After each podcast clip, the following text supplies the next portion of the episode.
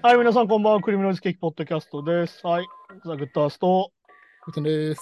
お願いします。お願いします。はいはいはい。なんかあれですね、なんか2月にも入ったんだけど、なんうかん今までで一番1月が早かったような、そうでもないようなぐらいの。うん、まあ年々早くなった気がしますね。なんか。ああれ？なんか年が過ぎると、なんか体感時間がみたいなやつ。そうそう、いや、これ、ななんかのデータですけど、やっぱそんな気がするんですよね、やっぱね。ああ、マジで。マジでそんな気がする。まああとあれだよね、なんかその繰り返しが増える人は繰り返しが増えるじゃん。そうそうそう。あまあ、だから、だからそう、だだから、そうだ、だから本当引っ越すとか、引っ越し繰り返してる人とかは、それもないらしやっぱ同じとこ住んでるとかなると、やっぱ早く感じるらしいですね。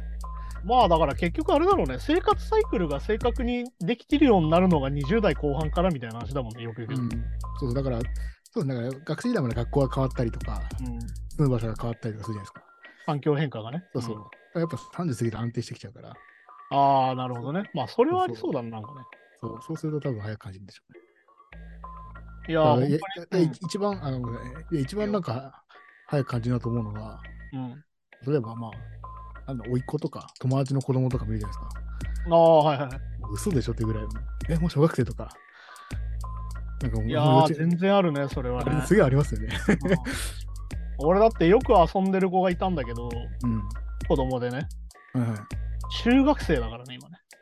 ああ、とか、そうそう。でも、でもなんか記憶の中で、なんか2、3年ぐらい前に、なんかね、ああやややっと、なんか、あ歩けるようになったんだぐらいの。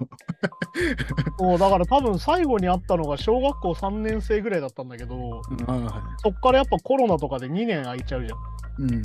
で、プラスアルファ1年ぐらい経つと、確かに、ああ、中学生かみたいな。まあそうですね。だから全然、ちゃんと喋るようになってるとか。いやー、めちゃくちゃちゃんと喋るようになってるからね、マジでね。そうそうまあだから逆にやっぱ35のおっさんはさ、うんやっぱ6年経っても別に41なわけじゃん。で、ルックもそんなにはっきり言って変わんないわけじゃん。変わんないですからね。白が増えたかなぐらいのよね、多分。うんだ子供でさ、6年経つと小1、小6になるから。そうそうそう。だからよく、だからちっちゃい頃とか親戚のね、おっちゃんとか近所のおっちゃんに、あ、大きくなったねとか、え、もうそんな年とか言われたのが気持ちすげえわかりますね。いやーだってよく考えて、小学校の話しましたけど、うん。中1、高3なんだぜ。まあ確かにね。こっちの方がすごいな、確かに。今思うとな。本当そうですよね、なんかね。だってあれでしょ？高1が22とかでしょ？うん。高1、高2がもう大学4年とか大学卒業みたいな話だもんね。まあそうですよね、確かに。え、だから、だからもうコロナって感じだね。うんにに2000年生まれの子がだからもう普通に社会人ですからね。ああ、そっか、もう20、そうか、23年です3ね。年だから今年から社会人からすごくないですか？いや、もう意味わかんねえなと思っててさ、もうなんだろう、それがとにかく俺もやっぱ映画とか音楽とか見てるとさ、うん。このアルバム10年ですみたいになるわけよ。あ、まあそうそうそう、それはありますね、確かに。いやー、すごい、なんだっけな、アナ雪とかもう10年前の映画なんだよね。確かそうなんですよね、確かに。あれじゃビビるよね。いやー、確かに。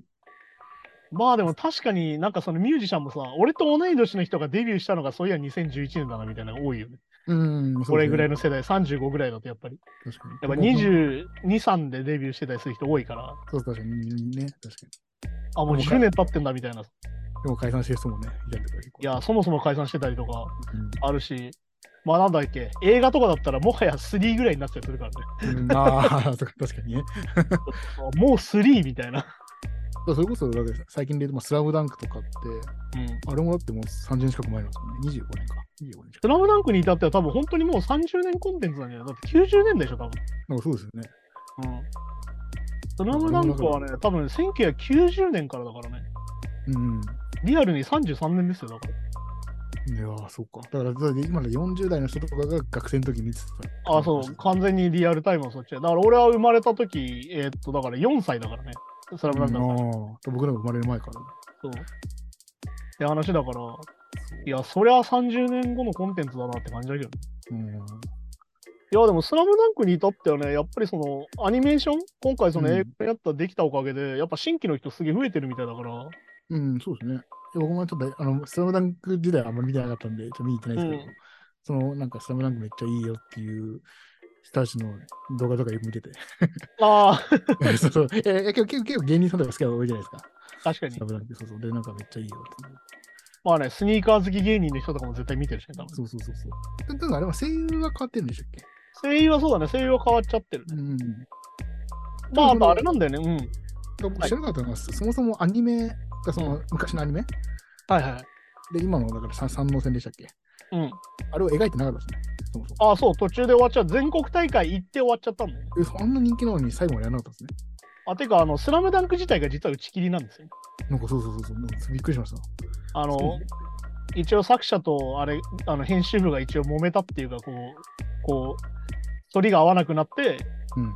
じゃあもうやめす。ますって言って終わっちゃったんだよね。これ人気絶頂の時にっていう。そうそうそう。なるほど。だって確か、あの、井上武彦、あれでしょ？あの、27とかなんだよね、確かに。スラムダンクやってた頃。めちゃくちゃ早いなっていうさ。うん。まあ、聞きますね。確かにね、もう作者はここで終わらせたいけど、まあ、それドラゴンボールみたいに、うん。なんかね、ドラゴンボールの本当は何でしたっけ？あの、スーパーサイズの出す予定になる前に終わらすつもりだったんだけど、まあだから、あの、なんだっけ、あれだよ。だから、ラディッツが来ちゃった時点でもう、実はやりすぎだったって話なんだもんね。だから分かりやすくやっぱ Z をやるつもりなかったみたいな話だから、ああ、はいはいはい。うん、流れとしてはね。そうですね。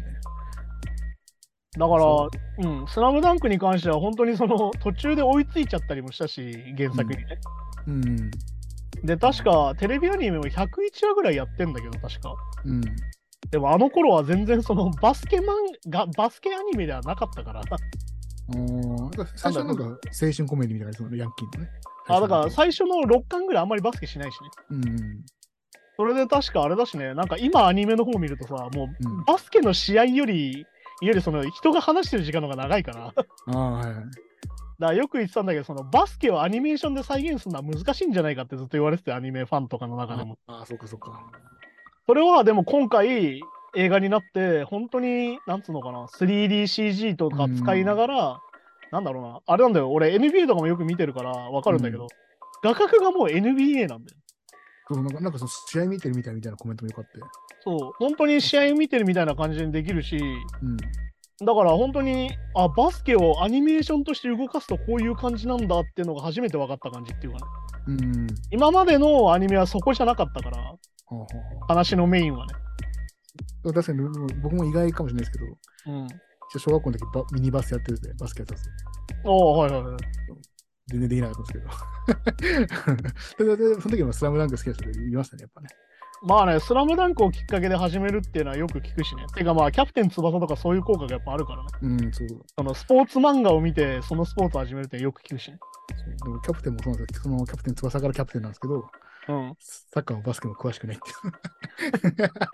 まあでもあの、逆にでも俺あれなんだよな、その、こういうなんかその映画好きだったりとか、うん。音楽好きで音楽やってたりとかもバンドマンだったりすると結構どっちかじゃない、好きじゃない人と好きじゃない人結構わ好きな人と好きじゃない人結構分かれるじゃん。まあバンドマンでも。も元運動部と文化部にはっきり分かれるし。確かに確かに。で、なんか変だよね。だからバンドって俺変だなと思って体育会系なのに文化系じゃん。うん、まあ確かに、ノリは大会系だけど、なんかね、そうっていうのもあるし、あとなんだろう。映画好きもそうなんだけど、なんかその、うんそもそもスポーツ好きじゃないみたいな人が結構いるみたいな。だかうん。ら逆に言うと俺運動部だったけど、こういうことをやってるから、うん、なんだろうな、運動部のマインドは理解できるけど文化系にいるから、うん。なんかあるんだよね。なんかその喧嘩とかあるじゃん？言い合いとかの議論とかもさ。うん。ああ、この人体育会系だなとか、あこの人文化系だなってすぐ分かるみたいなのあるんだよね。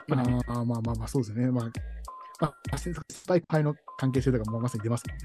そう。だからまあ、あの、運動部の理不尽さって独特じゃん。うん。だから先輩の言うことは絶対みたいうな。っそですよ。はいはいはい。ていうのがそもそもない人たちはさ、それを巻き込まれた時にやっぱり対処できないんだよ、多分ね。そうですね。ああ、俺的にはさ、ああ、こういう感じかってなるからさ、ああ、こういうふうに立ち回ればいいのかなとか思ったりするんだけど。うん。だから、これど、どれが失礼なのかよくわかんなかったりね。ね。まあだから、でも思うよ。あの、理不尽っていうのは基本的にやっぱりさ、前も話したけど、兵隊とかそういうさ、うん。いわゆるその、始終関係のある関係でそもそも成立するもんだから、まあまあ、そうですよね。まあまあまあ。うん、あの民主主義国家ではそもそもやっぱ採用するべきではないよなっていうさ、うん。ことでもあるからね。だからなんかその、大会系の方が、なんかその、社会はちゃんとするみたいなのは嘘だなって思うから、うん。まあ、そうでも、まあ、でも、言って、言ってなんかちっちゃい、まあ、よくないけど、ちっちゃい社会みたいにできてるんですよ。だから、よく1年が、奴隷でみたいな、2年が平民で、3年が貴族で、監督ああ、スクールカーストの あの学年版みたいなやつね。そう部活の中だけど、そうそううん。まあでもそれってさ、なんかすげえ嫌な話でさ、うん。よくさ、そのなんだろう、嫌な目にあったりするじゃん、先輩に対して。いわゆるその、あなんだ、そう聞きえっ、ますよねと、毎日工程実施しろって確かに、例えば言われてるとするじゃん。うん。それ自体が意味ないことだったりするわけよ。まあね。いわゆる、全くそれ、野球と関係ないよね、みたいなさ。うん。別にバスケットボールの練習した方が良くないみたいな思ったりするわけよ。そう。でもやっぱ、でさ、そうそう新しい1年が入ってきた時にさ、自分たちが先輩になるじゃん。うん。その時に、これ無駄だからやめようってマインドになかなかならないわけ。そうなんないですよね。いや、俺らも。はなんでかというと、俺たちも苦労したんだから、お前らも苦労したしろみたいなわけ。でもこれって実は同性婚とかと同じなんだよね。そうか。はいはい。いわゆるお前らが、俺たちもきつい目にあったんだから、お前らもきつい目に遭いみたいな話になる。うん。あこれはだからあのフェミニズムとかの話をしたときに、女性が意外とさ、反フェミニズム的だったりするのもそういうことだったりするのね。うん、まあ、はいはい。聞きますね、なんかね。要は、どういうことかというと、男性社会を勝ち抜いてきた女性っていうのもいるわけよ。うん。私はこの社会でも成功したみたいな。うん。まあ、俺ははっきりそういうの名誉おじさんだと思ってんだけど、まあ、小池百合子みたいな人だよね、逆に言うとはい。はい。であの女性がじゃあ参画したから女性に良くなるのかさそうじゃないよ女性みたいな。そうそう。でもああいうのってうんまさにさそれは内面化しやすくていわゆるその自分が嫌な目嫌な目にあったことうん。じゃあ次世代はこういう嫌な目に遭わないで生きようみたいに本来なるはずなんだけどそうならないってまさにそういうやつなんだよね。まあそうですね。でも本当そういうノリですよ。だから、だからなんなら俺らが1年の頃はぐらいな。そうだからでもこれってさ 本当に兵隊じゃん。うん。いわゆる俺もお前もしんどい思いをしろっていう。そうそうそうそう。でもそれってさまさに足引っ張り合ってるだけなんだよね。なんかよそうね、よよくないサイクルですよね。うん、だから俺たちがい大人子供の頃はこんなに辛い目をしたのにあいつらはへばってるみたいなさうん。それはさあの時代が変わりゃ人が変わるから、うんマインドセットも違うしさ、そうそうそうそう。ね、そもそもその行動原理も違ったりするんだからうん。そこは普通にさ対応していかないとあのイコール老害になるわけですそうだから、最近の若者の根性が足んないとかになってきちゃってね。そう俺いやそういう話じゃないよねって話だから、そうそう。いや、だから結構営業とかでもなんかあれらしくて、うんおじさんとかだと、俺らの頃は携帯とかパソコンもなくて足で稼いだものだとか、あのそなんか1時間は取引先のとこで立って待ってるのが普通だとか、なんか。まあだからさ要はさ便利を受け入れない不便利みたいな話じゃないけど。要はそれがどういうことかというと時代が進むことによって合理化されて便利になってそんなことしなくてもできるようになったよねっていうのが未来なわけよ。要はいい社会なわけよ。そうですね。うん。ね、だから要はさ、なんだろうな、分かりやすくて人種差別とかがなぜいけないかっていうとさ、うん。一番分かりやすいのは合理的じゃないわけよ。要は、例えば黒人にとってすごい計算ができて、すごい優秀な人がいるのに、黒人だから入れないってなると、計算ができない白人を使うみたいになるわけよ。まあ、それも合理的じゃないじゃん、そもそも。そうですね。要は社会の、の合理化っていうのはさっき言ったみたいに人種差別とか男女差別がないっていう社会があるのが大事っていうのは、うん。まさにそういうことで、さっき、き言ったその苦労しろみたいな話ってさそれとの反対なわけようん、そうそういわゆる不合理な方がいいみたいな話だけどそう全然スムーズじゃないですよね、やっぱね。それはだから旧石器時代に戻るみたいな話だけどうんうん。俺たちの頃は火がなかったんだからお前らも火を使わずに いや、そうそうそうそう。話だけどそうそうなんですよね、本当にそうです。だからそれはさなんかその例えば部活だったりとか会社みたいなさうん狭いサークルの話をしてるからそう思わないだけであってうん。全体的に見るとまさにそういうことだけそうそうそう。ね俺の時代には電気もなかったんだからみたいなうん。電気を使わないで生活した方がいいんだみたいな話になっちゃうけど。うん。で本当にさ、あの対価だからはっきり言ってね。そうそうそう。いや、だから、ね、最近の若いやつだ理論だけど、そうそうやっぱね、若い人にこう、うまくこう教えてもらってそ、そこがまあ潤滑になるとだいぶ変わってくるんでしょうけどね。まあだから逆に言うと、そのさ、不合理さみたいな、それってあのうん不器用さともつながってて、うん。ら人に教えるのが下手みたいなのまさにそういうことなわけど。うん。いわゆる俺の背中を見て勉強しろみたいなやつあるじゃん。目で盗めみたいですね。あれもさ、なんかいい部分もあれば悪い部分もあって、それなんでかっていうと、言わないと分かんないようなんだよ、やっぱり人間っていうのはね。そうそうそう。もうそのちろんもちろんなんかその言われて教えてもらっただけじゃなくて、無意識の部分とか、積み重ねて見てないと分かんない部分ってあるじゃないですか。うん。そこあるけど、全部やれって言われたら、それはね、効率悪いよ。まあだからさ、察せみたいなことをよく言うじゃん。そう、ありますね。あのね、何でも言うけど人間って察せないんだよ。僕なんかさせない、よりさせない方の人間なんで。そうだから逆に言うとさ、うんその察せない人もちゃんと生活できるのがいい世界だけど、はっきり言うとね。うん。でなんでかっていうと、さっき言った人種もそうだし、例えば障害がある人とか、あ、でもそういう人たちもいわゆるバリアフリーみたいな発想だけど、それっていうこと、うん要はか、なかなか考えが至らない人、させない人みたいな人もちゃんと生きれるってのがいい社会だから。そうそうね。要はさ、その時点で実は仲間外れにしてるのと一緒なんだよ。させって言って、させないお前はダメだっていうのはさ。うん、そうそうそうなんですね、確かに。そう。だから実はそこにさ、人権なんだよね。なんとなく空気でわかんだろうとかね。それね、違うんだよ。それ言っちゃダメなんだよ。そうそう。いわゆる分かんないやつもちゃんと暮らせるのがいい社会だから。なんで言われない言われないとできねえんだよとか。そうまあ言ってくれよって一回は言うべきかなって思ってますけどね。うん、だから単純に言えば済む話だけど。そうそうそうそう。っていう風になるから、だから単純にね、そのなんだろう、昔の方が良かったは嘘だよなと思うし、うん。で今の方が逆に言うと、ま先週話したバカッターの話でもそうだけど、うん。いわゆる可視化されただけだと思うから、そうそう、本当に、てか、本当そうだと思いますよ。ね。で昔なんかもっともっと悪さすると、なんかね、絶 いや全然あると思うしね、だから逆に言うと、あの、ツイッターがないおかげで俺は今生きてるなと思うことが、実は俺も何個かあってさ、うん。これが普通になんか SNS とかに載せられてたら俺はもういないんだろうなとか思うときあるし、いうん、ああ、まあでも、でも、ちょっと、ちょっとまあ僕、その悪さしてないけど、まあ、終わりますよね。や別にわ悪さとは言ってないけど、誰もね。だ いやいや、まあまあまあ。からまさにそういうことであって、うん。だああ、逆に言うと SNS なくてよかったなってなっちゃう感じもあるから、それこそ昔、学校でタバコとかしてて、うん、動画で撮られて、うん、まあ、まあ PTA とか、まあ、そういう職職員とかね、ね、なんか、T されたら定額とかなる可能性あるけど、昔なんかみんなね、してそういたじゃないですか。まあだから何度も言うけど、やっぱ昔は野蛮だったってだけなんでね。そうそうそう。うん、別にむ昔が良かったっていうよりは昔がただ単にルールが足りてなかったってだけだから。うん。だからなんつうのかな、そのバランスなんだけどね。だから何度も言うけどやっぱバランスで、そこのバランスが崩れてるなっていうふうにやっぱいろいろ思うから。だかうん。ら逆に言うと可視化されたから、じゃあなんか全部取っちゃえばいいんだみたいな話でもないからね。うん、まあそうですね。それより逆に言うとあの総合監視社会ってやつだから。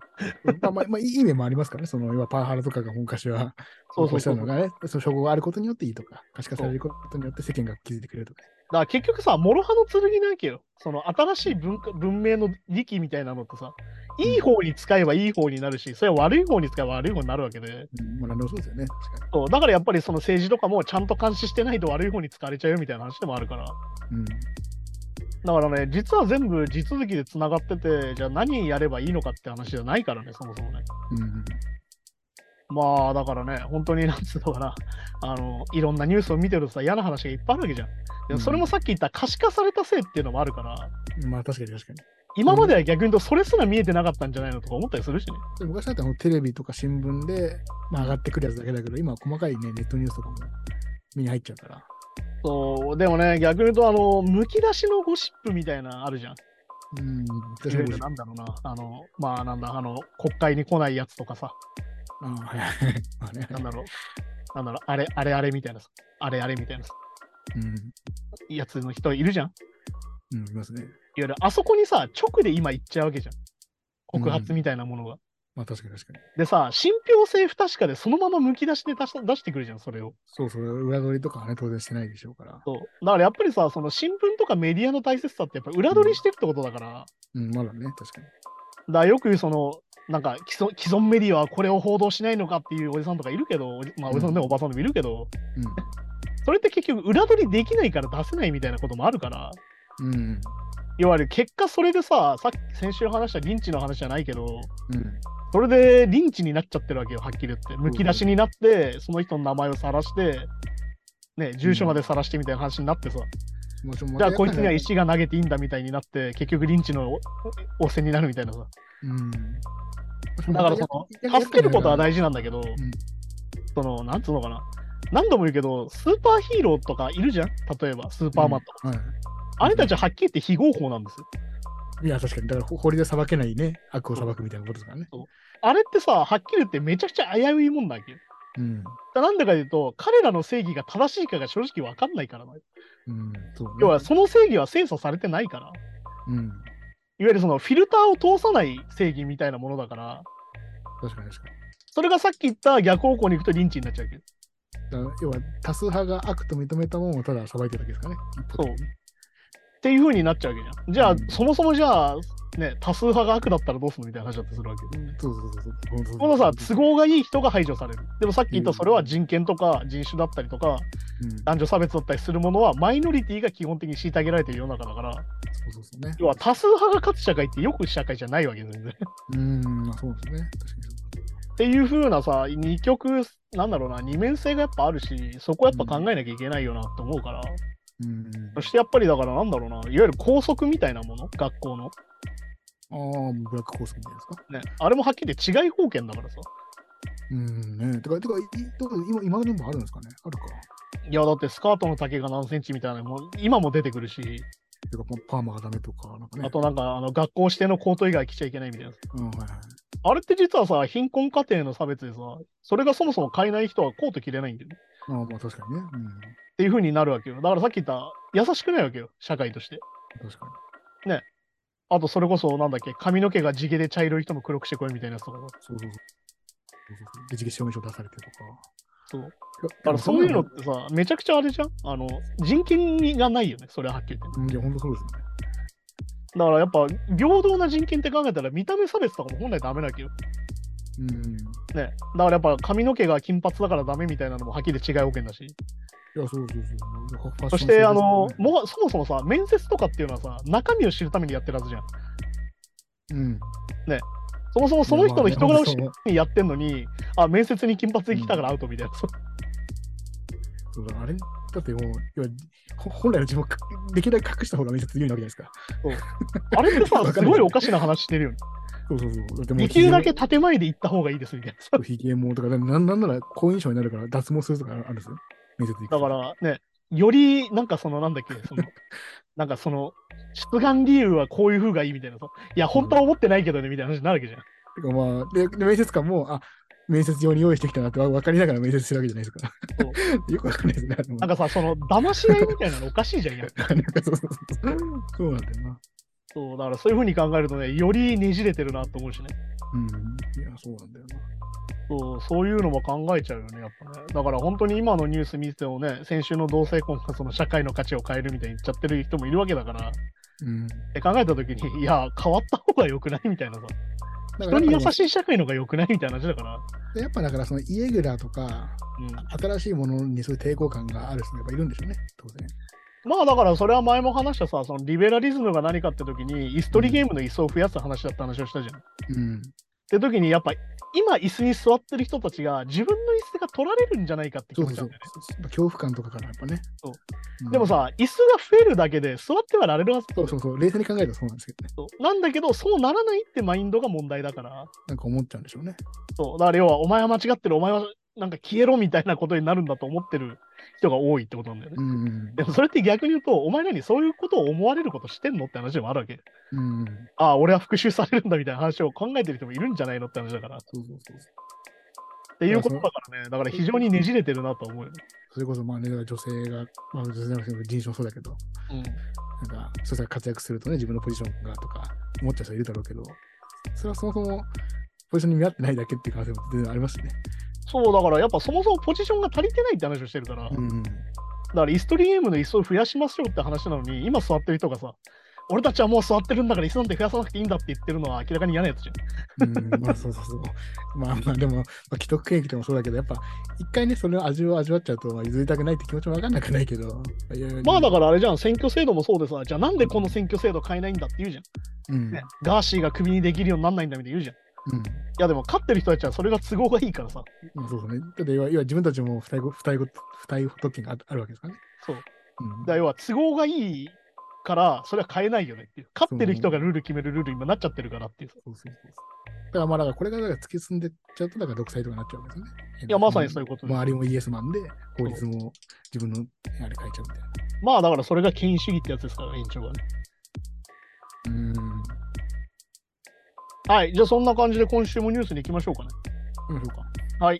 えエド・シーラン、ソーシャルメディアに積極的に投稿してこなかった理由を語ると。うん。エド・シーランはここ数年、えっとソーシャルメディアに積極的に投稿してこなかった理由について、まあ、私生活で大変なことがあったためにオンラインにつなぐ気がしなかったと語っていると。まうん。あちなみに今後はね、あのこう投稿再開していくと思います。ああ、はいはい。まあね、この SNS との付き合い方、アーティストの。うん。これはでもなんかここ20年ずっとみんな悩んでる気がするよね。うん、まあそうですね。うん。なんかやりすぎも良くないし、やんないのも良くないしみたいなね。うん。で、前も話したけど、その、やんないっていう選択肢はそもそも売れてない人たちじゃないし、みたいな話だし。まあね、もうだけど、まあ、それがいわゆるマーケティングであり、ファン獲得のね、やっぱ唯唯一の道だったりしますからね。ね、それこそ、さっき話した世代の話だとさ、うん。あのネット疲れしてるのは若者っていうさ、ああ、まあね。いやらないって選択肢ないからって話だったりするしね。や確かに。まあでもアーティストに関してはさ、やっぱりその1対1対無限みたいなコミュニケーションになるわけじゃん。やっうんぱ。りその本人1対何千万みたいなさ、エド・シーランとかだったらさ。確かに、いろんな国からね。そう。で考えたらさ、疲れるし、うん。ちょっと自分が不安定な時だったら嫌な気持ちにはなるよ、絶対。まあそうですね。まあ、もまあ、もちろん、毎年らファンも多いけど、アンチも多いでしょうから、そうで、あとまあね、SNS は何でもそうだけどさ、なんでこのについて発言しないんですかみたいになったりするじゃん。例えばニュースとか。ああ、なるほどね。はいはいはい。あれもさ、いわゆるその SNS で見える自分、いわうんゆる可視化されてるものが全部だと思われてるわけじゃん。うん。そうじゃないじゃん、人間ってさ。まあそうそうそうそう。だって、ご飯を何食べたとか全部投稿するわけでもないしさ。うん。ね、例えば映画とか見たって全部を投稿するわけじゃないから、やっぱ人間って。そうそうそうそう。いわゆる見えない部分も込みでその人だから。本来ね、だから、つぶやきってぐらいだから、あの見せたいもんだけ一方的に、その要は、発信する側が見せていくもんだったはずが、今度それを求められるようになってきちゃったというかね。そう。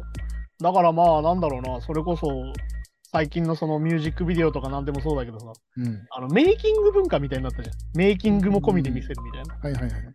やそれってさ、めちゃくちゃ私生活を晒す行為なわけよ。まあそうそうね。そうなんですよね。でもさ、やっぱさ、なんだろうな、俺これだから世代にもあると思うんだけど、うん。いきなりカメラ向けられるの嫌じゃない？うん、まあ、普通に歩いてて、知らない人とかにいきなりこうカメラ向けられるのってめっちゃ嫌じゃん。うん、抵抗ありますよね。ゆるカメラがこっち向いてるってことに抵抗を感じる世代が絶対あるわけよ。この若い子はあんまり抵抗がないって言うんだけど高校生とかパッてやったらすすぐにこう TikTok 撮ったりとかやるじゃないですか。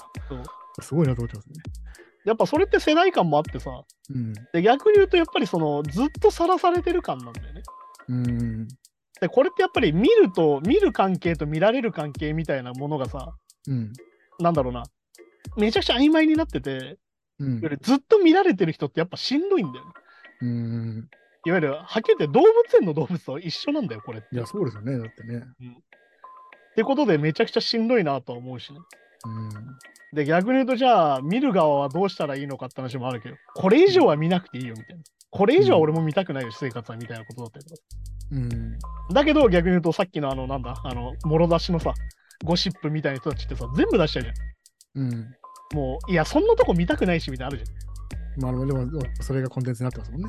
ゃん。ね。だからそのさなんだろうそのネガティブなエンタメみたいなやつなんやけど要はうん。はいはい。嫌なとこ見て喜ぶみたいなさ。みたいな、まあそうそう、本当そうですよね。確かに。ね。なんかそれってめちゃくちゃ不健全だよなと思うし、てか不健康だよね、やっぱね。うん。なんかめちゃくちゃジャンクフードっていうかドラッグっぽいじゃん、それって。そうそうそうそう。だってももっと見たい、もっと見たいになるじゃん、多分ああいうのって。うん、でこれ本当の悪事とか法律に触れることだとわかるけど、うんまあ、ただちょっと女遊び激しいとかいう、いうそんぐらいのもんをめちゃめちゃ悪いかのように言うじゃないですか。まあだってね、な不倫だってね、謝ればいいのは奥さんだけだからね、基本的に。奥さんと旦那さんだけだからね、本来ね。うん、あんなの音声上げてるやつの方が逆に俺頭おかしいと思うけどね。そうそう。でもあれで実際にやっぱ仕事がね、なくなったりとか、それ叩かれたりとかするわけじゃないですか。ね。で、逆に言うと俺は人の家の事情なんて何にも興味ないけどなって思うけどね。うん、まあまあ、まあ、そうですよね。それだったら100%国会に来ない方が問題なわけだからさ。そうそうそうそう。いや、確かに。ところがね、うん、ほ本当はよく考えたら生活にはそっちの方がそう。問題なんだけど、でもやっぱ、人の不幸は密な味じゃないけど、ね。だからやっぱ、なんだろう、ネガティブだよね。ネガティブなエンタメだよね、やっぱね。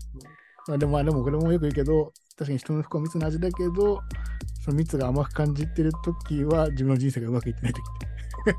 まあだからよく言うけど、その誹謗中傷する人に成功者はいないみたいな話。まあそうそう。だからまあ充実しないときに誹謗中傷したくなっちゃうらしいですね、やっぱね。うん、やっぱね、ストレスってそういうもんだからね、やっぱね。そうそう。そうそうするとも、だからなんかで人生が調子いいときはあんまり書き込まないですよね。いや、だからやっぱりね、その SNS ってさ、距離感おかしくなるじゃん。うん。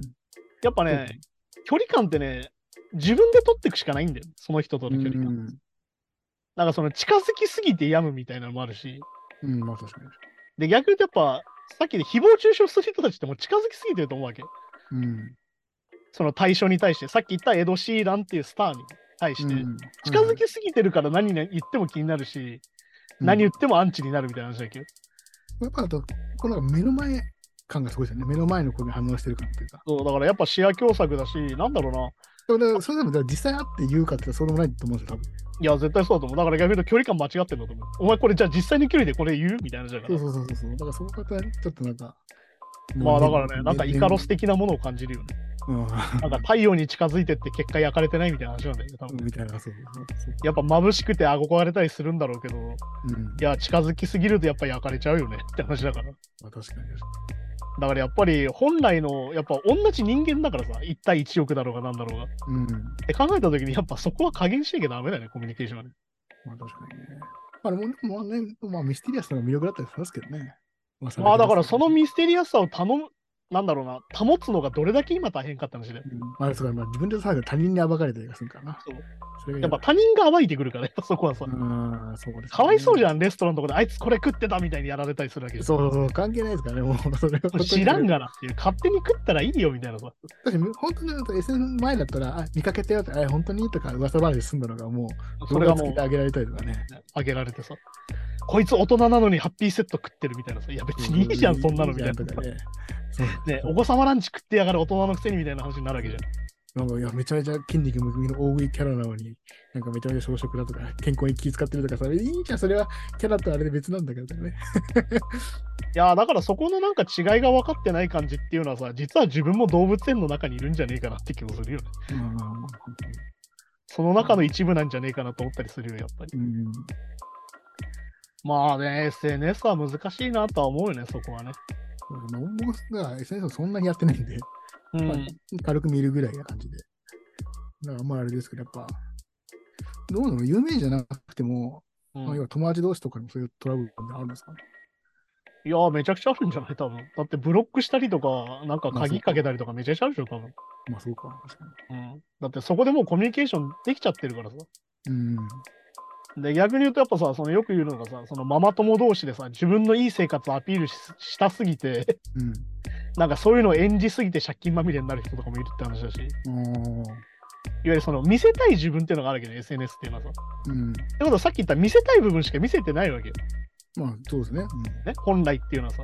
うん、だけどさ、見せたい部分が本来の自分じゃないって人もいるわけよ。うん、本当は貧乏なんだけど金持ちに見せたいとか。てかまあ、そういう願望を叶える場でもあったりしますね。そう。っていうのの延長でなっちゃうと、さっき言った自己承認欲求みたいなものが強くなっちゃう。いわゆるいい手がつくと俺はいい人間になってるみたいな。